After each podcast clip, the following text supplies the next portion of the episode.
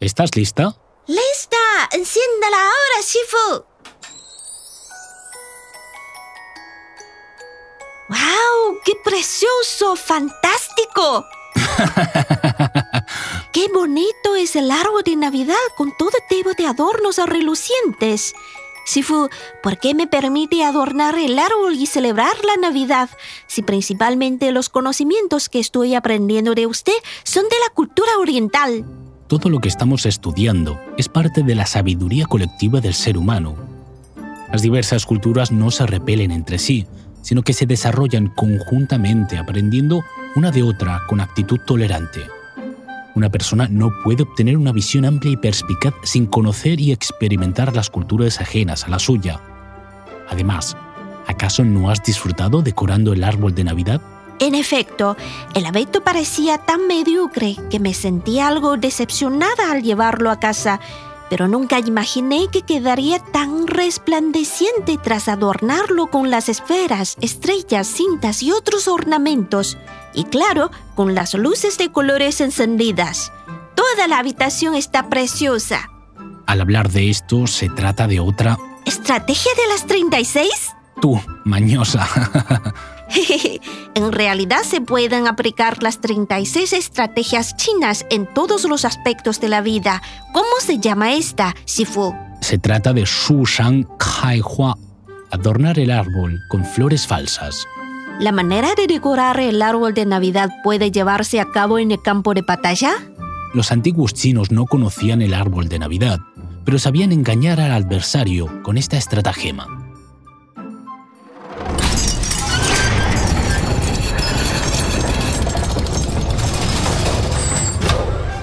¡Rápido! ¡Corran! Si te quedas rezagado, nadie te esperará. En el año 115, los nómadas Qian sabotearon el municipio de Wutu, la frontera occidental del Imperio Han del Este. La corte designó a Yu Xu, alcalde de Wutu, le ordenó dirigir una tropa de refuerzo para resolver la invasión de los bárbaros. Anteriormente, Yu Xu había pacificado una rebeldía de campesinos de gran escala con múltiples estratagemas por lo que tenía la fama de poseer gran talante militar. En su camino para asumir el cargo se topó con una tropa de reconocimiento de los Char. Manteniendo la calma, Yu declaró que era vanguardia del ejército imperial y que el grueso vendría pronto. Los invasores le creyeron y se dividieron en grupos para saquear las aldeas de los alrededores. Al ver que se fueron los enemigos, Yu Xu ordenó marchar a toda velocidad a la ciudad de Wutu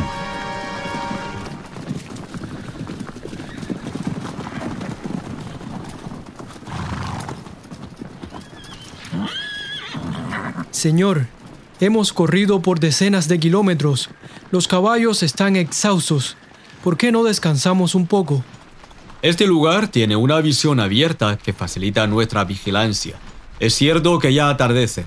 Acampémonos aquí para pasar la noche. El alcalde manda. Se acantonan aquí esta noche. Reposen en donde estén. Guardias de vigilancia, manténganse alerta.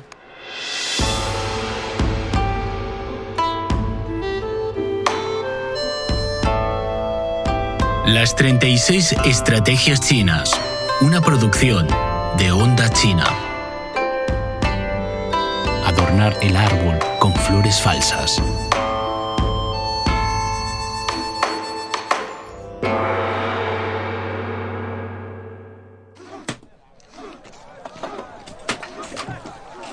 Hoy por fin podemos descansar. Nunca he corrido tanto en mi vida. Los cianos son una broma, solo la vanguardia con que chocamos ya es bastante para nosotros. Por fortuna, las fanfarronerías del alcalde los espantaron. ¿Qué? Las palabras del alcalde fueron fanfarronerías. Creía que realmente teníamos refuerzos. Qué ingenuo eres. Creo que el señor esperaba que nos libráramos del enemigo lo antes posible. El alcalde manda. Los encargados de montar hogueras deben hacer un pozo de fuego extra. O sea, cada uno cavará dos pozos de fuego y mañana, cuando acampemos, otros más. Tres pozos de fuego para mañana. ¿Eh? ¿Qué? ¿Y por qué? Tampoco cumplento, pero no te preocupes, he seguido al señor Yu por muchos años. Seguramente tiene buena razón para hacerlo. He leído algunos libros del arte de guerra, señor. Dicen que Sun Ping redujo diariamente los fogones del campamento en su desplazamiento. También dicen los libros que es conveniente marchar unos 15 kilómetros al día y hoy hemos recorrido más de 50 kilómetros. ¿Me podría explicar la razón? Sun Bin redujo los fogones para crear una imagen más débil de lo que era en realidad, con miras a seducir al oponente para que lo persiguiera hasta la emboscada. Pero nuestra situación es la contraria. Nuestro enemigo nos supera en número y su caballería ocupa la mayor parte. Con estos pocos hombres que tenemos, si no avanzamos muy rápido, nos alcanzarán pronto y nos eliminarán a todos. Incrementamos el número de pozos de fuego para hacerles creer que nuestra fuerza está creciendo con constante incorporación de refuerzos, de manera que no se atrevan a perseguirnos. Así, la tropa de Yu Xu entró en Wutu sin más incidentes. Pero el nuevo alcalde tenía que enfrentar con solo 3.000 soldados la ciudad de Shitin el cerco de los más de 10.000 bárbaros. Al ver que se acercaban los enemigos, Yu ordenó que disparasen primero con ballestas pequeñas, de modo que las flechas caían a medio camino sin alcanzar su meta.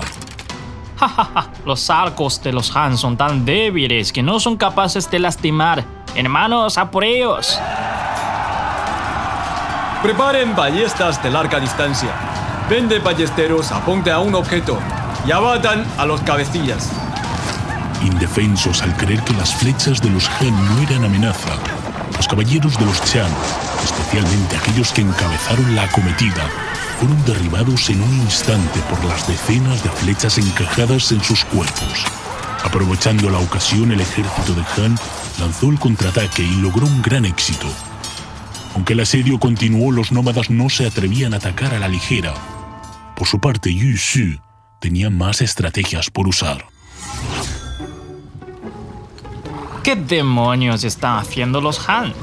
Un gran número de soldados Han que llevaban puestos uniformes de vívido color amarillo salía por la puerta este de la ciudad en filas. Marchaban a lo largo del muro y entraban en la ciudad por la puerta norte. Una vez dentro de la ciudad, se cambiaban la vestimenta por ropa azul. Pero los bárbaros no podían ver esa parte Solo veían que un rato más tarde, una tropa de azul salía por la puerta este y volvía a entrar por la norte. Y luego otra tropa de negro. Varias vueltas después los sitiadores quedaron muy impresionados y confundidos. ¿Cuántos guerreros tienen en la ciudad? Seguramente más que nosotros. Será muy complicado luchar con ellos. Tras montar esta escena, Yu Xu estaba seguro de que los adversarios se replegarían estableció una emboscada en el camino de retirada del enemigo y lo derrotó otra vez, de modo que lo expulsó cabalmente del territorio imperial. Luego hizo volver a los refugiados de la guerra y los compensó con alimentos, al tiempo que reanudó las producciones y la vida normal. En tanto, construyó 180 fortificaciones para asegurar la frontera. El municipio de Wutu, que había sido invadido y saqueado, recuperó su prosperidad en poco tiempo.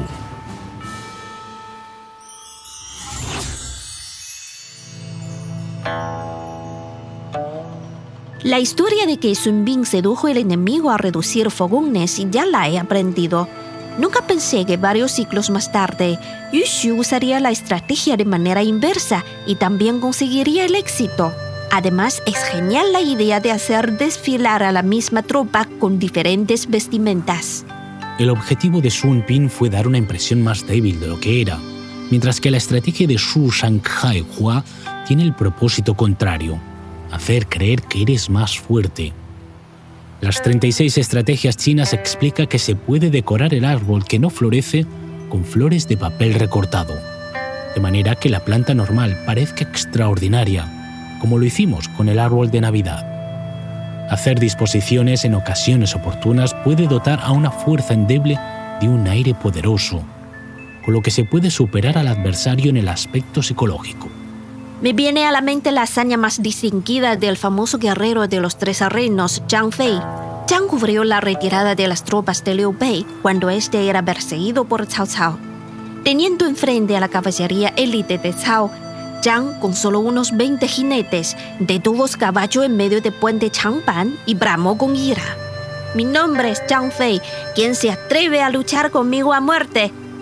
Su ímpetu impuso terror y recelo entre los soldados de Cao y consiguió rechazar su persecución y ganar algo de tiempo. En la antigüedad el valor de un general podía elevar la fuerza espiritual de una legión, lo que es prácticamente imposible en la era contemporánea. Pero en las guerras modernas los comandantes ya cuentan con nuevas armas para dilatar la magnitud de su ejército. En abril de 1945, el ejército soviético, comandado por el mariscal Gerogi Zhukov, se aproximó a Berlín para tomar la capital del Tercer Reich. Hitler, resuelto a resistir hasta la muerte, dispuso sus últimas fuerzas en la periferia de la ciudad. A fin de quebrar la defensa con mayor eficacia, Zhukov planteó una estratagema muy original. En la madrugada del 16 de abril, mil bengalas estallaron en el aire, mientras que 143 reflectores de alta potencia, así como los faros de tanques y otros vehículos de los soviéticos, se encendieron al mismo tiempo, alumbrando las posiciones alemanas. El inmenso resplandor que estalló en la oscuridad cegó a los soldados alemanes, quienes oían que los aviones, tanques, infantería soviéticos comenzaban ofensivas feroces. Sentían las explosiones a su alrededor veían nada.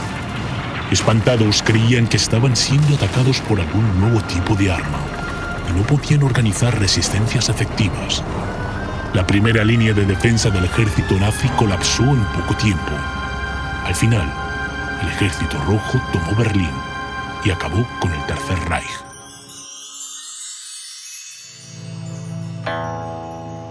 Cuando brillan las luces del árbol de Navidad, no se distingue la figura original del abeto. Me doy cuenta de que no solo una fuerza pequeña puede aprovechar su Shanghai Hua para aparentar más poder, de modo que el oponente no se atreva a atacarla, sino que también un ejército potente puede utilizar esta estratagema para parecer aún más temible, con miras a consolidar la supremacía psicológica y destruir la voluntad de lucha del adversario. Efectivamente, esta estrategia es prácticamente una guerra psicológica. Su esencia consiste en dar aires de grandeza. Por eso, el actor debe hacer el camuflaje lo más verosímil posible. Y por otro lado, para afrontarla, debemos efectuar sondeos activos sobre la apariencia que manifiesta el adversario para desvelar su verdadera fuerza. De hecho, es una estrategia simple. ¿Por qué? Porque hasta los animales saben usarla. Un día mi perrito se topó con un gatito. Este erizó los pelos de todo su cuerpo, mostró los colmillos y blandió las garras. Así que mi pobre cachorro huyó espantado, aunque era mayor que el felino.